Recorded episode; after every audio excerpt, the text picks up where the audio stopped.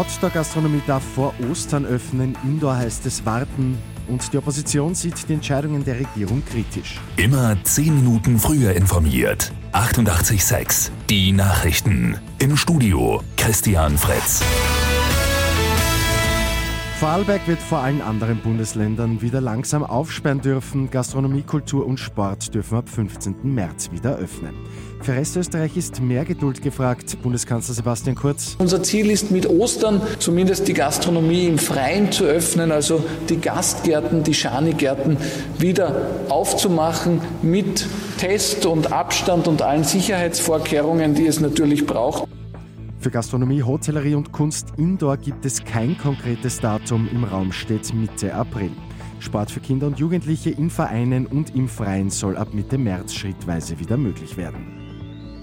Die Opposition ist über die Schritte der Bundesregierung wenig erfreut. Für SPÖ-Chefin Pamela Rendi-Wagner geht alles viel zu schnell. Schon die ersten Öffnungsschritte vor drei Wochen seien zu früh gewesen. Für FPÖ-Obmann Norbert Hofer hingegen dauert der Lockdown schon zu lange. Regionale Lockerungen lehnt er außerdem ab. Neos hätten sich ebenfalls ein rascheres Öffnen gewünscht. Bundeskanzler Sebastian Kurz will bei der Impfstoffproduktion künftig mit Israel zusammenarbeiten. Österreich und andere Länder wie etwa Dänemark werden sich nicht mehr auf die EU verlassen, sagt Kurz vor einer Reise nach Israel. Gemeinsam sollen Impfstoffe der zweiten Generation produziert und gemeinsam an Behandlungsmöglichkeiten geforscht werden.